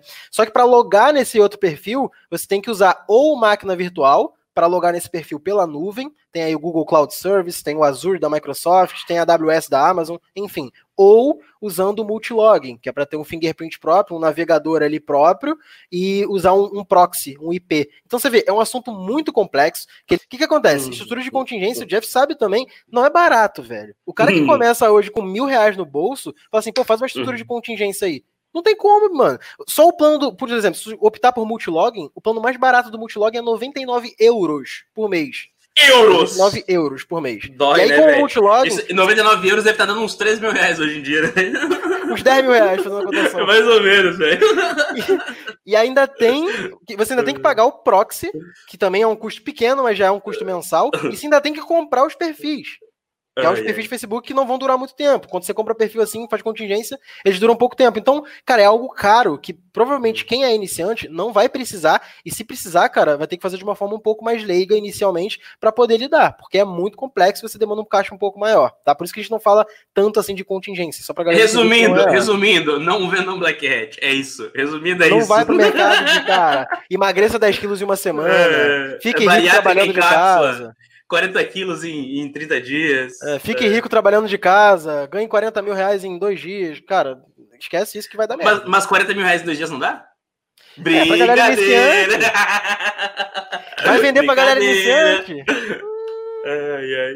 40 mil reais por dois dias. Cara, dá pra você ganhar, sei lá, 500 mil em dois dias, bicho. Você dá. ganhar um milhão em dois dias. Dá, Só que aí, pra você chegar no um milhão em dois dias, ou no seis em sete, 6 em 7 não leva 7 dias para ser feito, irmão. 7 dias é o carrinho aberto. É. 6 em 7 é um trabalho de meses, meses, meses, de conteúdo, de veiculação, de distribuição de conteúdo, de otimização de campanha. De captação também. Captação, pós Então, cara, cuidado quando vocês.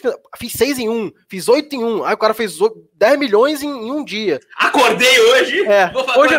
Vou fazer 10 é. milhões! Vou Arrasta fazer 10 milhões hoje! 10 milhões. Não existe isso, cara. Não existe. Então, para qualquer área, é, esquece, esquece essa questão de, cara, você vai fazer 6 em 7 da noite pro dia. Isso não acontece. Foca em você fazer um resultado de cada vez, cara. Come... Hoje véio. você ganha quanto no trabalho? 3 mil de salário? Porra, foca em fazer 3 mil, mano. Depois você foca em fazer 5, 10, 20, 50, vai aos poucos, uma coisa de cada vez. O que a gente quis passar para você? CBO não é um bicho de sete cabeças, você pode trabalhar sim, mesmo que você esteja começando. Eu passei aqui uma estrutura de testes inicial que você consegue alocar o teu orçamento de uma forma que fique bacana, tá? O Jeff falou como é que ele faz sem CBO e como é que ele escala esses conjuntos usando as duas formas, beleza? E também é, a gente falou sobre não matar um conjunto, não pausar um conjunto dentro de uma campanha só porque ele é o único que está indo mal, se essa campanha for CBO. Se a campanha no todo te dá lucro, não pausa um conjunto só só tem um ou dois dando, dando ruim. Se ele, a campanha inteira tá te dando lucro, tá? E, cara, a questão de escala é o que a gente falou. Nesse momento, é, o Jeff falou também, e eu concordo, não acho que é o momento de você escalar, de você pegar uhum. o teu negócio e botar para fuder de venda, porque tem vários fatores influenciando, entrega tá difícil, o e-packet tá sofrendo algumas, algumas delay, é, variações. delay demais. Tem delay, o dólar tá alto, então o teu markup vai ficar, é, vai ter que ser um pouco mais alto, tua margem vai apertar, teu cliente não vai querer comprar.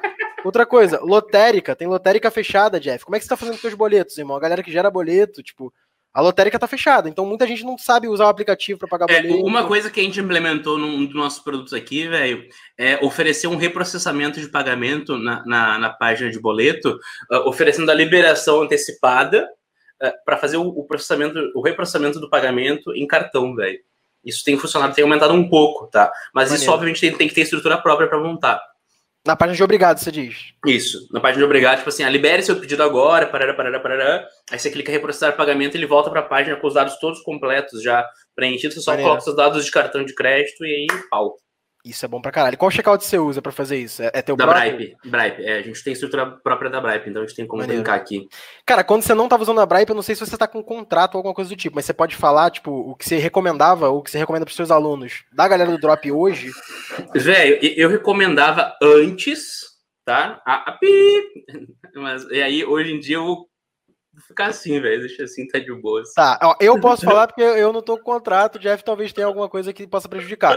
Mas, cara, por exemplo, tem gateways que hoje sofreram agora com essa questão do, do Covid. Você viu? Liquidez, a, liquidez, a CloudFox principalmente. CloudFox tá com D mais 30, velho. Sabe o que é, é D mais galera, 30? É a galera que hoje, entrou. Não, só tá mercado pago. Mercado mano. pago na antiga era 15 dias, velho. 14 dias. Era foda. E assim, agora tá, voltou para D mais 30 Cloud Fox. Então tem alguns que estão sofrendo. Tudo bem, não é culpa só deles, mas, é. cara, você começar agora, ter 2 mil em caixa, botar para vender e só não, sacar o teu dinheiro daqui 30, nem, você nem vai começa, quebrar. Nem vai começa. quebrar. Nem então é, é, é, reaver o momento se vale a pena você começar agora é, com as condições que você tem em mãos com o IPEC te dando uma atrasada, você consegue aguentar um pós-venda de cliente falando, falando, falando? O Jeff, então, você sozinho fazendo isso, talvez não seja o melhor momento para esse mercado. Mas, cara, independentemente do mercado, irmão, você quer trabalhar com drop, você quer trabalhar com mercados afiliados, você quer ser gestor de tráfego, aproveita o momento, cara, que você tá muito mais em casa. Nem todo mundo tá, tipo, em quarentena sem nem pisar fora de casa. Pode ser que tenha uma volta, só uma coisa assim, mas tá saindo menos. Cara, já que você tá saindo menos, quem é SLT tá ficando mais em casa e tal, usa o teu tempo, cara. Na internet tem conteúdo pra caralho. Tem aqui no YouTube, tem no YouTube do Jeff, tem no YouTube de uma porrada de gente boa que fala de Facebook Ads. Velho, tem muita gente, drop. tem muita gente que, que assistiu o conteúdo gratuito, tanto meu, quanto de outras pessoas, e os caras mandam um print, às vezes, ô, velho, caralho, resultado absurdo. Eu falei, você pagou muita marca não, só, com, é. só com conteúdo gratuito. Todo dia Direto. tem alguém que marca a gente, tipo assim, caralho, resultado bom, resultado bom, não sei o quê. Cara, o Hernani fez uma pergunta que Acho é, que eu, vi, eu, eu vi é. ela boa, velho. Então manda bala aí, vai, vai contigo então ela. Cadê? Evitar overselling. Vender demais. Muitas vezes os aplicativos não atualizam as variantes, acabam vendendo mais do que está disponível pelo fornecedor. Ô, velho, esse tipo de problema é o tipo de problema que eu gosto de ter, viu? Vender mais do que esperado, porra. Ô, velho, é o melhor problema que tem, velho. É o melhor problema que tem. Não tem que reclamar. É sempre bom, velho, você tem um, pelo menos um fornecedor que tenha um, um, para você usar como backup, tipo assim, caso você não é. consiga suprir a demanda, velho. E também dá uma previsão de venda para o seu fornecedor, é sempre bom, velho. Você está vendo que está indo bem, ó, vou aumentar aqui, vou aumentar tantos por cento. Cara, bom. agora lembrei de uma coisa, Jeff. A gente tinha deixado a pergunta do João para o final. Bora respondê-la agora. Anotei aqui. Ô, velho, eu esqueci a pergunta. A pergunta é a seguinte: é, se a gente escala um conjunto, uma campanha que seja, mas o aprendizado no conjunto, mesmo que ele não tenha atingido o, o aprendizado completo, cara, uhum. Vou responder minha parte, depois o Jeff é, fala a parte dele também. Mas é o seguinte: não, não é só conjunto com o aprendizado completo que te dá resultado, não, tá? Campanha, tá. conjunto, anúncio. O conjunto, ele tem a fase de aprendizado, que é aquele gráfico que eu mostrei para vocês, só que não é só quando chega no final do gráfico que, que o conjunto vai te dar vendas. Não, cara. Tem conjunto que não chega no aprendizado completo e ele vende todo dia e te dá lucro todo dia. Só que ele não. É, Deu, deu eco aí. Só que ele não. Ele não. Ele acaba não otimizando, não ficando num, num, numa reta, digamos assim, no CPA estimado direto. E aí o que, que acontece, cara? Se você escala ou não, você tem que levar em conta uma variante. Se a tua campanha inteira, ou se o conjunto em si, é, ele tá te dando lucro, você tem que saber se tem margem para o público permite, né? Tem isso também, né, Jeff? Não adianta um público pequenininho, o cara tentar, porra, botar um orçamento grande, porque o público vai ficar com a frequência altíssima, não adianta. Mas se o público te permite e tá te dando lucro, não se importa tanto com o aprendizado no, na hora de escalar, não, de aumentar o orçamento, não. Ou de duplicar. Pode escalar sim, tá? E tem aquela questão também do aprendizado limitado. Aí eu vou querer que você fale também, Jeff, como que se faz nas tuas hoje, que é o seguinte: tem um aprendizado incompleto, que ele está em curso, né? E tem o aprendizado completo, o aprendizado concluído, que aí teoricamente a campanha já otimizou. O aprendizado limitado é quando o Facebook ele chegou próximo é, daquele, daquele valor que ele precisava de conversões para poder otimizar, mas não concluiu completamente. Aí tem gente que fala assim, porra, vou pausar a campanha então, ou vou parar de, vou parar de anunciar, porque acha que isso está fazendo com que a campanha não performe bem. Mas, cara, pelo contrário, várias vezes é, o aprendizado limitado, um conjunto com aprendizado limitado dá lucro Às vezes ele tá dando lucro é, lá. E aí, quando ele tá dando lucro, velho, você não inventa de mexer, né, velho? Se, ele tá dando prejuízo, tá limitado, beleza. Beleza. Se ainda assim ele já te deu um, um, um resultado positivo, velho, você tem zero problema de ir lá fazer alguns ajustes, tentar aumentar um pouquinho mais a tração no, no orçamento, mas se tá Exato. dando lucro, velho, não mexe. Isso aí você duplica ele e aí você faz essa intervenção na duplicação. Não, e aí o que, que acontece? Quando tá com aprendizado limitado, tá dando lucro, o que, que você faz? Você vai duplicar ele, como o Jeff falou, mas aí tu aumenta o orçamento no outro. Por quê? O que, que o aprendizado limitado tá te dizendo? Ó, esse conjunto é bom, você tá tendo lucro, só que eu não tô tendo orçamento para vender mais. Então bota orçamento nessa porra. Você já validou aquilo ali, mas também não vai botar de 100 para 500, né? Cadê? Olha, ô Nilson, Segmentar por interesse ainda na fase de teste de produto. Colocar vários interesses num conjunto Essa é ou é só também. um conjunto por interesse? Ou só um interesse por conjunto? É, o que, que você usa, velho? Cara, interesse, tem gente, inclusive, que nem usa interesse, tá? É, mas público de interesse ele é interessante, sim. Às vezes você acha alguns que não são muito explorados e que dão um resultado maneiro para você, porque pouca gente explora. Porque o que, que é, o, é o lógico? Você vai vender um curso de marketing digital, aí você procura lá interesse, marketing digital porra, você vai estar concorrendo com todo mundo. CPM vai ser caro, CPA vai ser, vai ser alto. É, então, para você com, é, é, ter um público de interesse bom, geralmente você tem que buscar alguns interesses que não são tão explorados, ou que são ali tangentes àquilo que você vende, não só exatamente. Ô, sinceramente, pela experiência, independente de ser seu amigo ou não, você conseguiu ter resultado positivo usando aquelas ferramentas de interesses ocultos? Cara, o que que acontece? Aquela, aquelas ferramentas, tem várias no mercado, né? Aqui Sim. eu testo é a Hacker Ads, eu, eu não uso em todos os meus anúncios, tipo, todo dia. Só que às vezes, o que que acontece? É, ela me dá é, interesses que, tipo, o Facebook não mostra exatamente. Não é que ele não, o interesse não existe no Facebook, ele existe. Só que você sozinho, para encontrar aquele interesse, você teria que ficar indo dentro dela, cada uma, até encontrar aquele interesse. E às vezes ele já te dá de cara, ó, teste esse aqui. E aí você coloca um interesse que, por pouca gente encontrar, a concorrência baixa. Então é como se você oferecesse um produto bom para uma audiência que ainda não tinha sido explorada, para gente que não estava vendo anúncio ainda, entendeu? Então ele é bom por esse sentido, tá? Tem vários aí no mercado. Eu, eu conheço a Hiker Ads é, e eu conheço os donos, então eu sei que eles são bons, mas tem outros no mercado. Eu não posso dizer que eles são melhores sim. ou piores porque eu não conheço os outros. Mas o que eu uso é Hiker Ads, não uso em todas as campanhas, mas de vez em quando eu uso sim e o resultado é legal. Na maioria das vezes é legal. É... Tem uma pergunta muito boa ali, que tem uma ferramenta de, eh, de, de mineração de produto, velho, que é o EdSpy. Uhum. Velho, eu sou fãzaço do EdSpy. É bom para um caralho. O problema é que ele é muito caro, velho. Ele pra quem é tá começando. Hã? Pra quem tá começando é foda. É, não, mas, velho, ele é muito bom, velho. Muito bom. Quem puder pagar, compra. Mas, velho, é caro, tá? Deixa eu ver outra pergunta aqui com a galera. Ó, aí, não, aí o cara mandou 1.100 para começar. Porra, aí não. Ah, o irmão, 1.100, velho. Aí tu me quebrou, né, velho? Ô, velho, 1.100 você vai lá, você, você compra um monte de água, você vai pro sinal, vende essas ah, águas, a grana volta. Rick Chester. Jeff Chester. Chester. Total, total. Jeff Chester. Não, mas, cara, é, brincadeiras à parte, assim, é, orçamento para começar, drop é uma área que exige grana, não adianta, cara. Você precisa ter caixa. Não tem como. A gente falou aqui agora de. Ideia, eu tô te interrompendo, desculpa de novo, tá? Eu sou assim, perdão. Quando tu me convidou, eu não sabia disso. Eu tive Ai, uma ideia já, velho, mas eu só não executei por algum motivo. Eu pensei ah. em pegar, tipo, sei lá, uns copos comemorativos e sair vendendo e gravar documentais como juntar a grana para fazer a, a, eu já pensei. Então, como eu moro aqui né, em frente à praia, eu pensei, tipo, quando tá só. Pra... Agora não, quarentena, né? Aí foda-se. Mas, tipo, quando tá só pra caralho, pegar a água, bicho. É só atravessar a rua e pegar, tipo assim, comprar água a um real e vender ela quatro você na praia. parado com uma barraquinha. Só isso. Bicho, você vai fazer grana. Só que, é claro, né? A galera, ela quer o caminho fácil, né, Jeff? Ela é, quer, é. num dia, ganhar mil reais por, por mês e aí no mês seguinte, dropship, ela tá ganhando 15 mil por mês de lucro. Não é assim que acontece. Pode acontecer? Pode. Mas esse é o normal? Não é, cara. Não, não é o normal. Não é você, vai que, você, vai ter que, fugir do padrão para conseguir isso, filho. Exato. E, cara, o que que, eu, o que que eu falo muito, tá? O Jeff sabe disso, já falo disso há um tempo. Foi como eu comecei, tá? É, eu sempre prestei serviço de tráfego para poder levantar grana. Qual que é o benefício dessa? Cara, o Jeff faz dropshipping. Se ele quiser, ele consegue prestar serviço de tráfego para qualquer empresa. Se eu quiser, eu presto serviço de tráfego para qualquer empresa. Porque o vai tráfego ele tá incluído. Gente, se alguém quiser contratar, vai ser bem caro, mas dá. Pois é, mas dá. Por quê?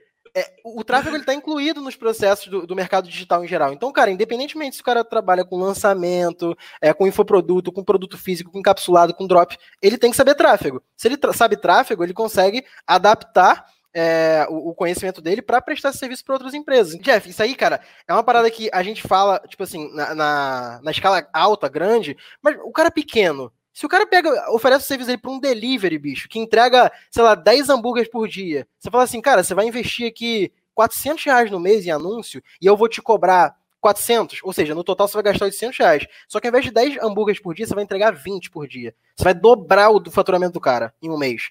Você acha que ninguém vai querer te contratar? Com o tempo, você vai captar vários clientes pequenos, Ô, vai eu já portfólio. em criar uma agência potencial...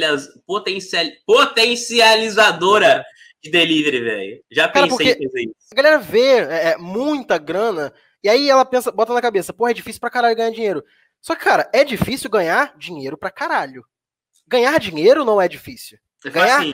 um milhão é difícil. Ganhar 100 mil pra quem ganha 2 mil é difícil. Ganhar, cara, ganhar 2 mil pra quem não ganha nada também é difícil. É. Não é fácil. Agora, se você pensa dentro da tua realidade, cara, se você tem a humildade de falar, cara, eu vou aprender isso aqui e eu vou oferecer para X negócios aqui e eu vou levantar mil reais por mês aqui durante os dois, três meses. Não, Daqui a três meses. Nesse cenário, é, quando eu iniciei, velho, eu tinha acabado de quebrar minha empresa, velho. Eu tinha 12 mil reais e um Veloster. Tinha empresa de evento, não era? De evento, não era? É, eu quebrei minha empresa e aí, tipo assim, no último evento lá não tinha grana para pagar a atração, e aí eu vendi uh, para o meu sócio lá por 10 mil uhum. reais, véio, 10 mil reais.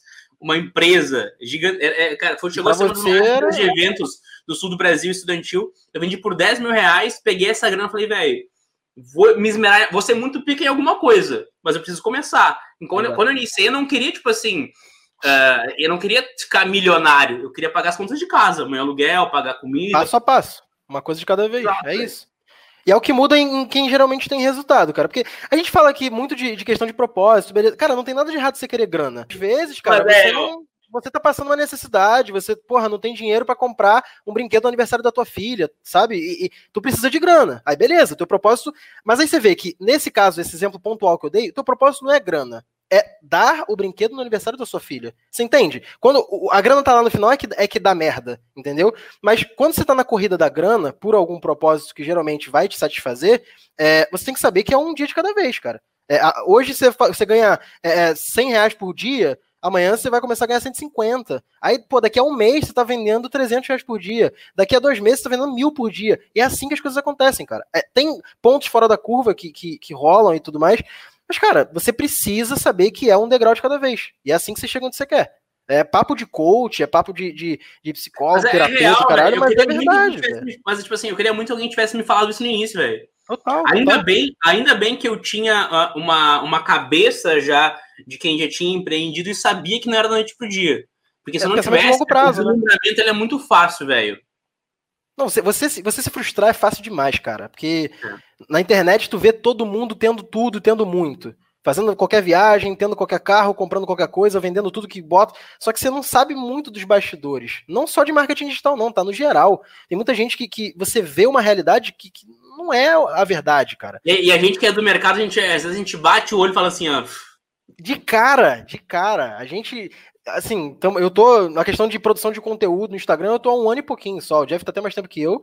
Mas, cara, só nesse tempo já, cara, você vê um cara falando sobre drop, sobre Facebook Ads, sobre tráfego. Se tu escutar o cara falar, às vezes com 15 segundos do cara falando, você, você sabe já sabe se o cara manja ou não manja, né, velho? Já sabe ser treta. É, e é pela forma de falar, é pela linguagem que ele usa, pelo termo que ele usa, o que, que ele tenta vender, sabe? Tipo, é, é, é, você começa a pegar isso com o tempo. Então, cuidado com as tuas referências e entende que as coisas acontecem aos poucos, cara. Cada, cada um real que você vende é uma conquista. Você tem sacanagem, Jeff?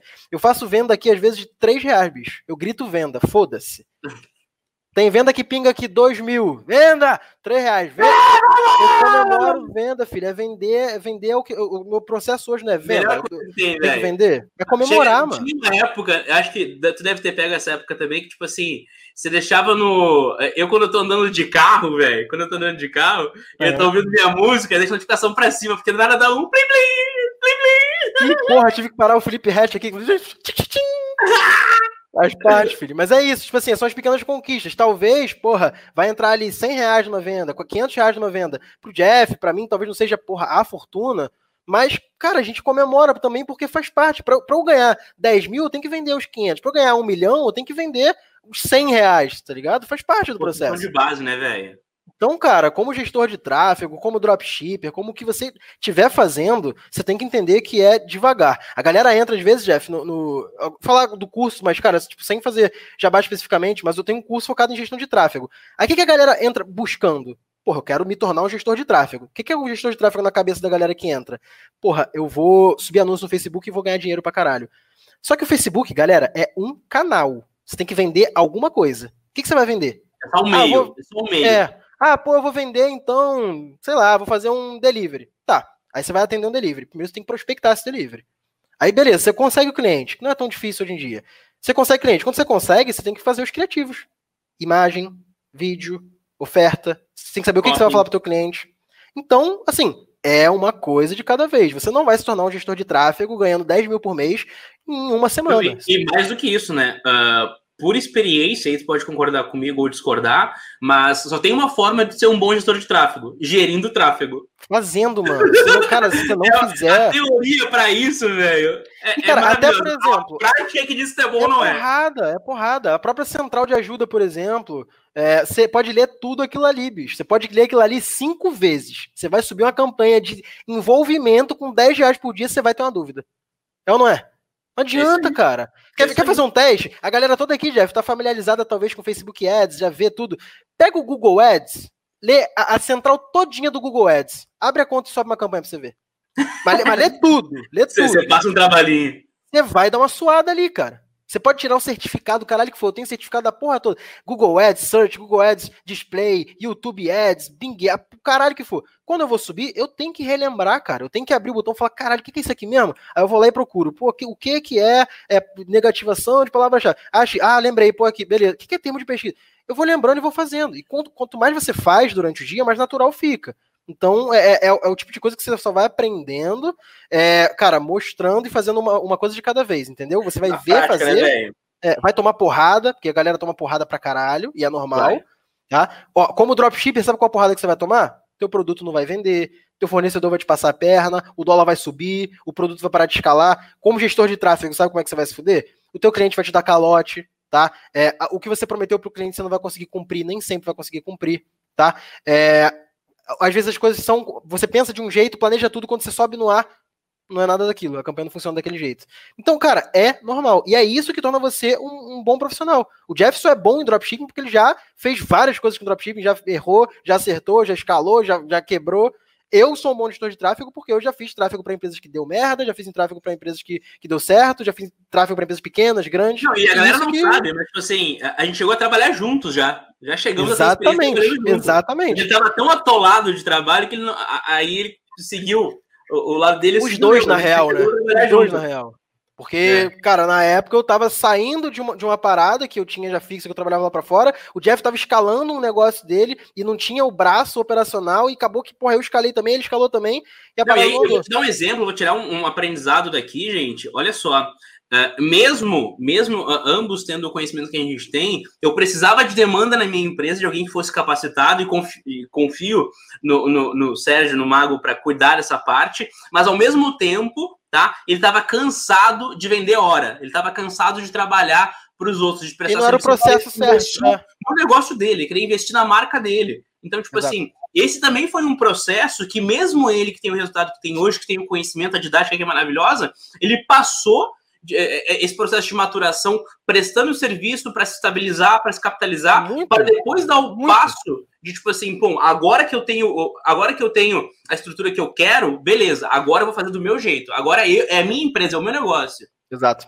E, cara, isso acontece também, os altos e baixos, né, Jeff? Às vezes a gente, pô, tu tá aqui com uma loja faturando 500k, faturando 1 milhão mês, e daqui a pouco essa loja começa a cair venda. Aí cai, aí cai, aí cai. O que você tem que fazer? Começa a galera te loja... copiar, velho. A galera começa a te copiar aí, pra caralho, começa é. a, a, dar. Não, e aí o que que acontece? O que que tu tem que fazer? Porra, tu já sabe o caminho, sabe, mas tu tem que pegar e fazer outra loja, mano. Vai ter que comprar o domínio como se fosse a primeira vez comprar o domínio, configurar a loja, subir o produto, configurar o fornecedor, subir campanha de teste, como se você nunca tivesse feito isso antes. E você tem que descer o, o degrauzinho ali para subir de novo. Faz parte. É, é, é, óbvio que assim, quando tu já está numa, num, num, estágio onde tu já está estruturado, tu começa a delegar esses processos, então fica mais fácil.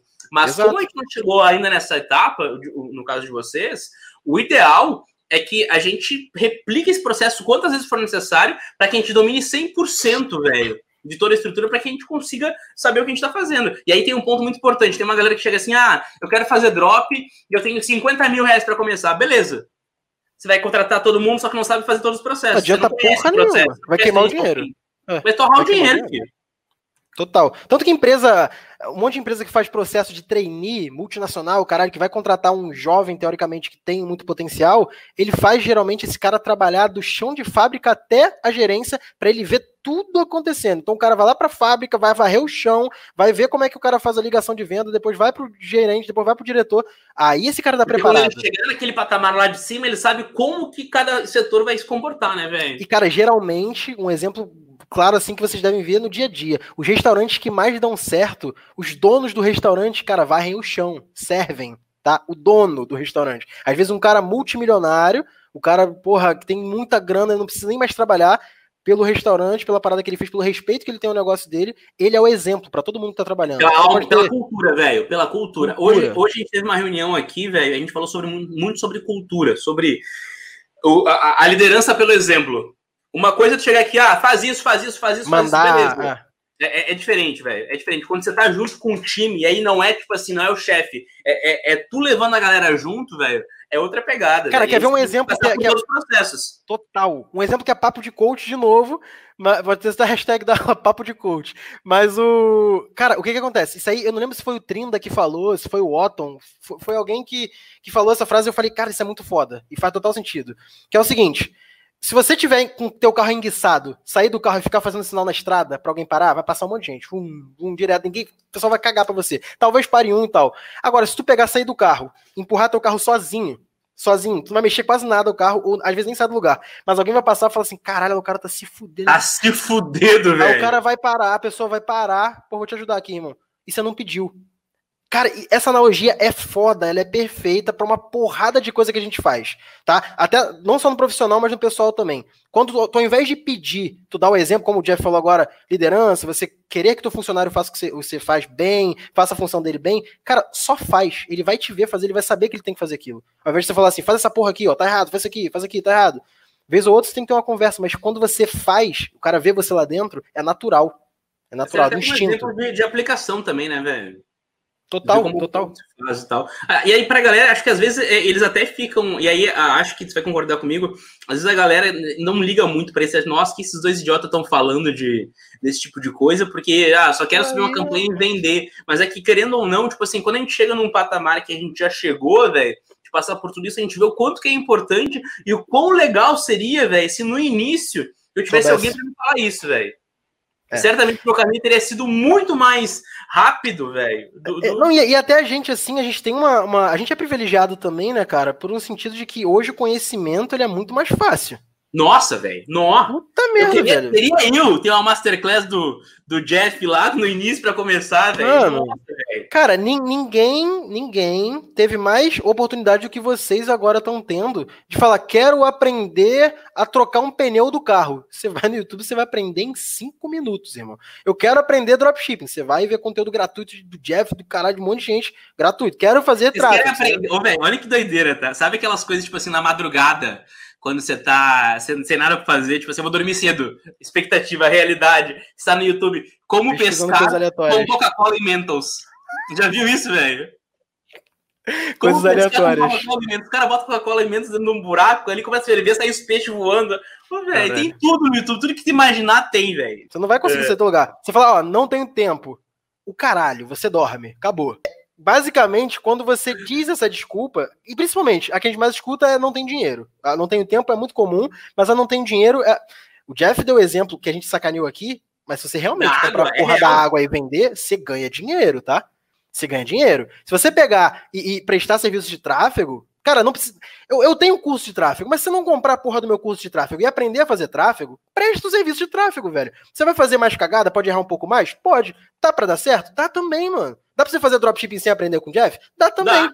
Só que você vai bater mais cabeça. O conteúdo, ele não é, é, é a única solução da, do teu sucesso. É, não é o único, o único caminho. Só que ele vai fazer você simplesmente gastar menos dinheiro, gastar menos tempo, bater menos cabeça. A gente vai te dizer, ó, oh, isso aqui dá merda, isso aqui não dá. Se você não tivesse no curso, não ia saber. Isso aqui não dá merda, você vai fazer, vai dar merda, aí você vai aprender. É, isso aqui dá merda. Ó, o, o, Roger e outras pessoas perguntaram se com 2000 dá para começar como afiliado. Roger, dá para começar como afiliado. Qual é a principal diferença? Afiliado é como se fosse um representante comercial de um produto. Então é como se eu, eu, eu, sou afiliado do curso do Jeff. Aí eu vou vender esse curso. Se alguém comprar pelo meu link, eu vou receber uma comissão por essa venda. E aí o produtor, que é o dono do curso, define quanto que ele vai pagar de comissão. Cara, você pode trabalhar com produtos de ticket de baixo. Tem, tem hoje infoprodutos aí de 30 reais, 50, 80. Receita de como fazer brigadeiro gourmet. É isso, cara. E a galera às vezes zoa, Jeff. Cara, eu vi aluno meu fazendo, fazendo grana. Não, com curso de marcenaria, velho. Marcenaria em casa.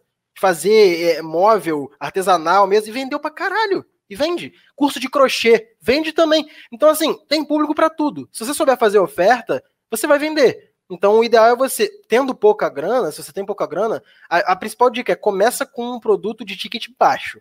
Não começa tentando vender algo caro, porque não vai dar bom. O que, que é ticket baixo? Estourando até 250 reais, tá? E 250 reais já, é, já, já é meio caro. 250 é. já é quase 100 é de... É.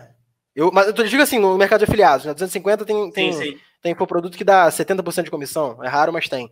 Mas, digamos assim, cara, no máximo 250, 200 reais, estourando. Porque quanto mais caro for o produto, mais difícil vai ser para você para você vender, cara. Ah, ó, Douglas mandou uma pergunta que foi para você, Jeff. Tive que, aumentar, tive que aumentar muito o valor do produto. Isso interfere na aprendizagem do Pixel? Douglas Marques. Se aumentar o valor do produto, interfere na aprendizagem do pixel. Cara, é, em relação à aprendizagem do pixel, o que acontece, tá? Quando você vai criar um lookalike dentro do teu, do teu, do teu pixel, tá? Com a, com a tua base do pixel, ah, quando você vai criar direto dele, ele pega também o valor médio de gasto, tá? Uhum no teu público baseado naquele número X de compras que tu teve dentro do teu pixel. Obviamente, se tu começar a trabalhar com um ticket um pouco maior, esse valor vai subindo gradativamente, tá? Então, uh, sempre que for criar, tem como abre a tua, tem como subir, abrir aí a, a telinha, velho, mostrar como é que faz o lookalike okay. do pixel de compra? Tem. Calma aí. Rapidinho, é mais fácil de mostrar porque aí aparece o valor médio ali, o valor mais Ô, velho, queria muito encontrar um cabeleireiro, velho. Porque tá, tá foda aqui, viu? Na live deve ter algum. Né? Aí, Cara, ó. quando Não. você vai criar o público, ao invés de colocar público personalizado, você vai colocar semelhante, lookalike. Isso. E aí aqui, ó, na tua fonte, tu pode selecionar o teu pixel, que é a fonte baseada em valor. É isso que você quer dizer, Jeff? Isso, isso, isso. A fonte baseada em valor, você vai dizer basicamente, por exemplo, teu evento de purchase lá, você tem diversos produtos. Você não produtos... vai mostrar, não, velho? Ah, tu acha que eu nasci ontem de novo, irmão? Produto de 100 reais, de 50 reais, de mil reais. O Pixel, ele capta. O Pixel, ele capta o, o valor da venda que você faz. Você Galera, fazer um... hashtag mostra mago. Você coloca. Hashtag mostra mago. Mas não, mas uma dica séria aqui pra galera. Ó, seguinte, quando vocês vão criar público, isso aqui geralmente é o padrão. É, talvez você já tenha feito isso aí também, Jeff. O aluno teu. Aluno teu com certeza já fez. Quando vai criar o lookalike, Facebook agora toca essa porra de o padrão ser o lookalike baseado em valor. Só que uhum. às vezes o baseado em valor ele, ele, é um, ele é uma amostra muito menor porque nem todos os eventos têm o valor captado. Então tu perde muito. Quando você vai criar um lookalike, eu sempre seleciono aqui e boto outras fontes, tá? Outras fontes aqui. E aí tu seleciona um público personalizado que você acabou de criar. Basicamente, queria agradecer, cara, ao Jeff de novo. É, cara, duas horas de conteúdo aí pra caralho. Na, no Instagram também, a gente ficou lá mais uns 15 minutinhos, 20, se duvidar. Então, cara, duas horas e meia aí, velho. Vocês têm que. Vocês têm que realmente ter paciência para aguentar ambos falando de conteúdo e também zoando. Então, cara, obrigado pela presença de todo mundo. Passou uma Valeu, galera aqui na live. Pessoal, agora não, agora é sério. Falou, Valeu. Até mais. Obrigado pela presença, Jeff. Obrigado, irmão. Tamo Valeu junto. de novo, tá? Valeu, gente, pela presença. Tamo junto. Abraço, até a próxima. Valeu. Se você ouviu esse podcast até aqui, provavelmente você tirou algum proveito desse conteúdo e eu fico extremamente feliz com isso. Não deixa de me seguir aqui no Spotify e também de compartilhar esse podcast com seus amigos, tá? Me segue lá no Instagram, arroba Mago do Marketing, e manda uma mensagem para mim pra gente trocar uma ideia e eu entender como esse conteúdo tá te ajudando e como eu posso te ajudar cada vez mais. Bora fazer mágica nesses ads e botar dinheiro no bolso. Tamo junto, até a próxima.